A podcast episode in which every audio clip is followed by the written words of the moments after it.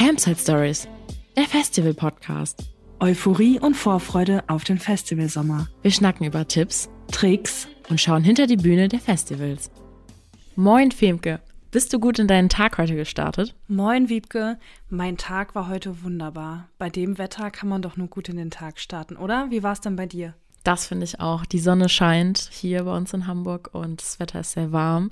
Und ich habe gehört, nächste Woche soll es richtig warm werden, über 26 Grad. Das ist ja geil. Also auf jeden Fall super für alle, die irgendwie auf Festivals gehen. Der Sommer kommt, Leute. Der Sommer kommt. Definitiv. Hast du schon mal von dem Roskilde Festival gehört? Nicht so wirklich, nein. Was ist das denn? Das Roskilde Festival ist ein Musikfestival bei Roskilde in Dänemark und findet seit 1971 statt. Und das Festival geht über vier Tage auf einer Insel. Seeland heißt die. In Dänemark? Das ist ja mega schön. Wow. Auf jeden Fall. Und das ist eine Insel, wo 40 Prozent der Dänen wohnen. Und ähm, zu dem Festival kommen über 115.000 Teilnehmer und ist somit eins der größten Festivals in ganz Europa. Das sind eine Menge Leute. Das sind wirklich eine Menge Leute. Aber wenn du sagst vier Tage, das Wochenende hat ja quasi nur drei. Wie funktioniert das? Genau, also das Festival startet regulär am 29. Juni, dem Mittwoch. Dann geht es bis zum Samstag, den 2. Juli. An diesen Tagen kommen halt ähm, viele verschiedene Künstler. Aber weil die Leute immer sehr, sehr früh anreisen, gibt es jetzt mittlerweile eine Pre-Party. Das Festival beginnt somit am 26. Juni, Sonntag. Und man kann dann bis zum 28. Juni schon mal vorfeiern, kann sein ähm, Van aufbauen, sein Zeltchen aufbauen und sich schon mal richtig gemütlich auf dem Festival machen, bis es dann am Mittwoch richtig losgeht. Und dann kann man bis Samstag durchfeiern und dann den Sonntag auskatern und Montag wieder zur Arbeit gehen. Wahnsinn, oder? Das ist ein richtig geiles Konzept, weil man so ja die Anfahrt oder die Anreise total gut auch ziehen kann und nicht alle auf einmal kommen. Und äh, dann, dann ist es halt auch einfach nicht mehr, also nicht so voll. Ne? Das ist schon ganz schön geil. Und ähm, das Festival geht so mit acht Tage. Und äh, möchtest du auch wissen, wie teuer das Ganze ist? Auf jeden Fall. Ich meine, gut, Dänemark ist halt auch noch mal ein Stück zu fahren, aber ähm, vielleicht kann man das ja, kann man das ja alles irgendwie hinkriegen. Ja, das finde ich auch. Und ich muss ehrlich sagen, für acht Tage zahlt man 302,47 Euro. Natürlich umgerechnet. Äh, Im Dänischen klingt das natürlich besser, sind äh, 2500 Kronen. Aber ähm, ja, also ich finde für acht Tage, äh, wenn man mal überlegt, dass man bei einigen Festivals weit über 200 Euro für drei Tage zahlt, finde ich das auf jeden Fall echt cool. Das ist ein guter Preis. Wie ist das denn auf der Website, wenn man ein Ticket kauft? Hm, kann man das dann in Euro kaufen oder muss man das in Kronen kaufen oder wie macht man das? Nein, man kann sich natürlich einfach einloggen und du kannst es ganz klassisch mit PayPal bezahlen und äh, man kann auch in Euro bezahlen. Das ist gar kein Problem. Das ist ja schön. Das heißt, wir werden nicht ausgeschlossen, wenn wir nicht in Kronen zahlen können. Ja, das einzige Problem ist, du wirst natürlich doch ausgeschlossen, weil du hast nämlich noch kein Ticket. Und das Festival ist tatsächlich ausverkauft. Okay, meine ganzen Träume wurden gerade zerstört. Ich habe uns schon gesehen in Dänemark. Ich uns auch. Ähm, denn ein Tagesticket, das kriegst du nämlich schon für 150 Euro. Und ich finde das Line-up ganz interessant, denn das Roskilde das Konzept besteht darin, dass natürlich große Hauptacts kommen, Headliner, wie zum Beispiel dieses Jahr Dua Lipa, äh, Taylor the Creator und Post Malone. Und ich weiß nicht, ob du die noch kennst, die kommen so aus den 90ern, TLC heißen die. Und äh, neben diesen ganz großen Künstlern kommen halt natürlich viele, viele, viele einheimische, skandinavische ähm, Bands, kleine Bands, die dadurch halt, äh, ja, bekannter werden und man hat ein buntes Programm, wo man halt die Künstler noch kennenlernen kann. Und das finde ich ganz, ganz cool. Gibt es denn neben den Künstlern da noch andere Aktivitäten oder ist das ein reines Musikfestival? Nein, also man kann das äh, schon etwas mit dem Coachella vergleichen vom Aufbau des Festivals, aber das Einzige ist, das Festival setzt sich sehr mit politischen und nachhaltigen Themen auseinander. Das Ganze wollen sie halt dadurch unterstreichen. Es werden sehr viele Aktivistinnen eingeladen. Zum Beispiel haben sie vor ein paar Jahren eine Aktivistin der Pussy Riot eingeladen und Ähm, Finde ich auf jeden Fall sehr interessant und auch, dass sie sich mit dem Nachhaltigkeitsthema sehr groß auseinandersetzen. Das finde ich auch super, weil es halt einfach wichtig, äh, gerade wenn da über 100.000 Menschen kommen, muss man das Thema Nachhaltigkeit auf jeden Fall beachten. Das Thema Nachhaltigkeit wird ja sowieso gerade bei vielen Festivals immer mehr zum Thema. Und ich muss sagen, ich finde das total schön, weil wir haben nur eine Erde und da kann man dann auch ein bisschen drauf achten. Ja, da wäre meine Frage mal an die Community. Wie handhabt ihr das? Meistens gibt es ja Müllpfand und dann kann man seinen Müll halt äh, wegbringen und kriegt noch einen Zehner dafür. Nutzt ihr das? Und ähm, ja, oder schmeißt ihr einfach eure Sachen weg und lasst eure, euer Zelt und euer Krams einfach so stehen? Wie, wie handhabt ihr das auf Festivals? Das würde mich auch brennend interessieren. Noch ein cooles Ding am Roskilde Festival ist, das Ganze, ähm, das ist ein Non-Profit-Festival. Der Gewinn des Festivals fließt in die Foragen Roskilde Fond. Das Geld geht an gemeinnützige Organisationen wie Amnesty, Ärzte ohne Grenzen oder Human Rights Watch und viele andere dänische Organisationen. Und 2010 ähm, kamen mehr als 13 Millionen Euro zusammen. Wahnsinn, oder? Vor allen Dingen, wenn man bedenkt, dass das ganze Festival für acht Tage einfach um die 300 Euro kostet, ähm, finde ich das sehr bemerkenswert, dass ja viel von dem Geld dann einfach gespendet werden kann. Aber wie funktioniert das alles denn? Weil man muss ja auch eigentlich Leute bezahlen, die auf dem Festival arbeiten. Ja, das Coole ist, ähm, damals ist das Festival entstanden, weil die Stadt gerne wollte, dass dort eine Kulturveranstaltung entsteht und da haben Veranstalter zusammen mit einem Gymnasium das Festival organisiert. Ähm, die haben natürlich umsonst gearbeitet. Dann im nächsten Jahr haben die Gymnasiasten aber gesagt, das war zu schwere Arbeit. Deswegen wollten die das nicht nochmal machen.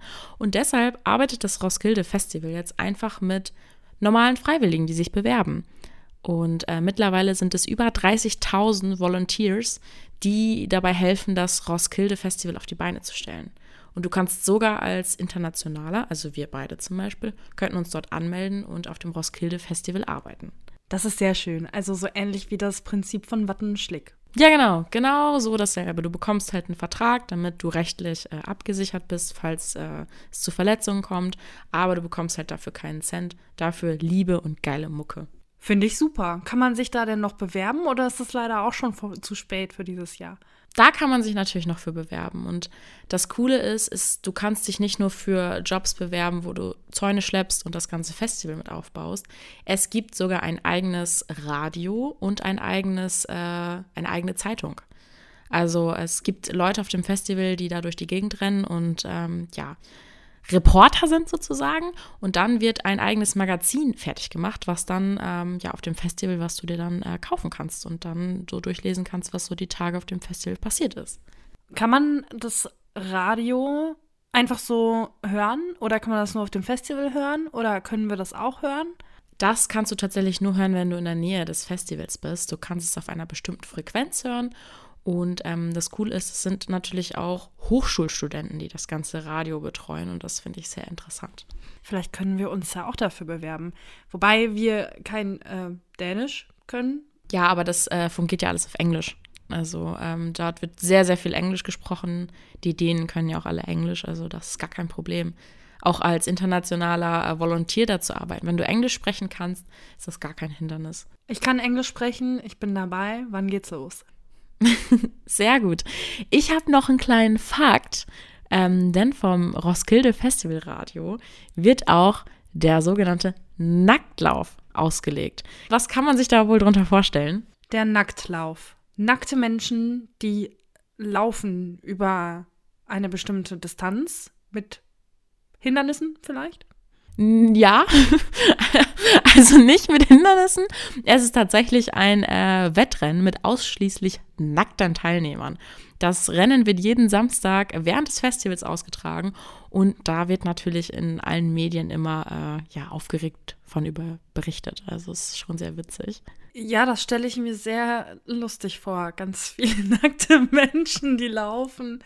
Ähm, ja, könnte witzig sein. Also sowas habe ich von einem Festival noch nie gehört. Also so, ähm, ja, so Challenges oder zum Beispiel auf dem Deichbrand gibt es ein, ähm, ein Flunkyball-Wettbewerb.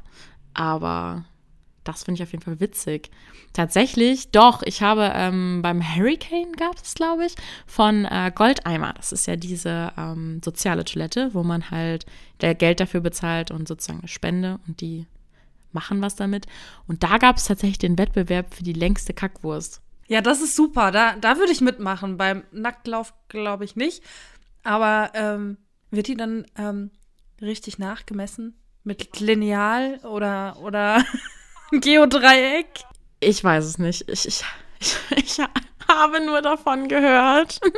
Aber vielleicht können wir ja noch mal äh, Goldeimer einladen und ein Gespräch mit denen führen, ähm, was so hinter der Organisation steckt. Und vielleicht können sie uns dann ja die Frage beantworten, oder? Das würde mich brennend interessieren. Ich finde sowas ja super lustig. Wemke, jetzt habe ich noch zwei Fakten. Magst du diese zwei Fakten jetzt noch hören? Jetzt habe ich ja schon so viel über das Roskilde erzählt. Jetzt frag mich doch nicht. Ja, natürlich will ich die Fakten hören. Was denkst du denn? Ich sitze hier doch nicht zum Spaß. Hau raus. Ich möchte alles wissen über das Roskilde. Okay, dann erzähle ich es dir einfach mal. Ähm, das Roskilde Festival hat ja ein orangenes Logo und da ist eine Bühne drauf. Ähm, was denkst du, was steckt wohl dahinter? Ähm, Orange könnte mh, hm, vielleicht für, für so Strand oder so stehen oder für Sand, weil es ja eine Insel ist oder der Sonnenuntergang, ich weiß es nicht. Und die Bühne natürlich für Musik und für Festival, aber das Orange äh, kann für vieles stehen. Vollkommen falsch. Dafür muss man, glaube ich, ein gutes Musikkenntnis haben, um das äh, ja beantworten zu können. Aber ich beantworte dir es einfach mal. Die orangefarbene Musikbühne ist tatsächlich eine Bühne, auf dem Festival die Canopy, Canopy, Canopy-Szene. Ähm, die hat charakterische Bögen, die natürlich auch in dem Logo des Festivals sind. Mm. Und diese Bühne, ähm, die hat den Rolling Stones gehört. Die sind mit dieser Bühne auf die Europatournee gegangen. Oh, ja. Wusste ich, total.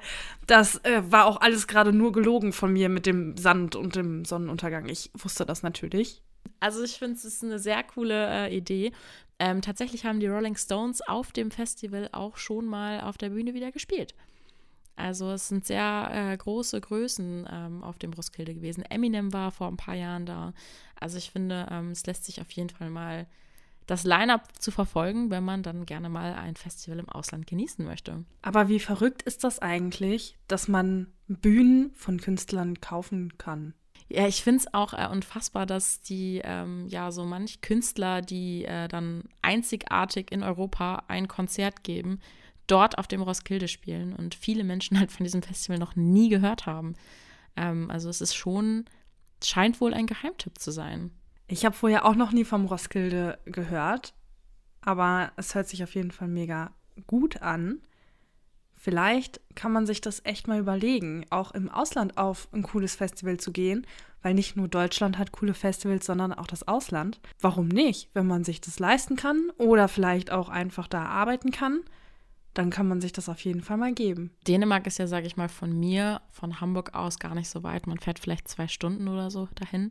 Also das geht total klar, finde ich. Und auch die Inseln sind ja gut zu erreichen, also zu erreichen. So, jetzt habe ich noch einen letzten Tipp und auch einen kleinen Hinweis auf die vielleicht nächste Folge. Ähm, denn bei einigen Konzerten beim Roskilde Festival rufen die Bands natürlich zum Moschen auf.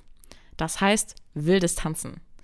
Und ähm, die, das Roskilde Festival hat sich gedacht, wir ähm, markieren das Ganze mit einem Symbol, das High-Energy-Symbol. Das taucht auf den Bühnen auf und wenn das äh, Symbol bei den Bühnen auftaucht, ähm, dann heißt es, dass es eine ziemlich wilde Aktion wird im Publikum vor der Bühne. Und das heißt, viele Leute sollen einfach vorsichtig sein. Ähm, wenn man sich dazu entscheidet, auf das Konzert zu gehen, soll man darauf achten. Und gerade für Leute, die halt noch nie auf einem Festival waren oder noch nie in einer Menge waren, ist es natürlich ein Hinweis, dass, wenn man vor der Bühne stehen kann, dass es halt zum Geschubs und Gedränge kommen kann. Das heißt, äh, bei gewissen Konzerten wird Moschen zugelassen, aber was sie halt gerne nicht möchten, ist, dass man Crowdsurfing macht. Also das heißt, über die ja, Menschen ähm, getragen wird. Das ist auf jeden Fall nicht erlaubt, aber bei einzelnen Konzerten ist das Moschen auf jeden Fall erlaubt. Sowas würde ich mir echt gerne für andere Festivals in Deutschland wünschen, wie zum Beispiel bei Kraftklub. Also ich bin ja immer mit im Moshpit dabei. Ich finde ja, es gibt nichts Besseres, aber es gibt da natürlich auch gewisse Regeln. Ich hoffe, da sprechen wir auch noch mal drüber in einer Folge. Diese Regelung mit diesem Symbol ist mega gut. Vielleicht kann man sich das echt mal abgucken. Dann ist es vielleicht auch ein bisschen sicherer in einem Moshpit. Genau, das finde ich auch. Aber diese Diskussion und dieses Gespräch über ähm, ja, Moshpits, die bringen wir euch natürlich in einer nächsten Folge. Wenn euch diese Folge gefallen hat, dann äh, liked uns doch einfach mal, gebt uns eine Bewertung und schaut doch mal bei Instagram vorbei. Bei Instagram und auch bei TikTok und Facebook gibt es immer die neuesten Infos zu unseren neuen Folgen und auch manchmal lustige Videos. えっ?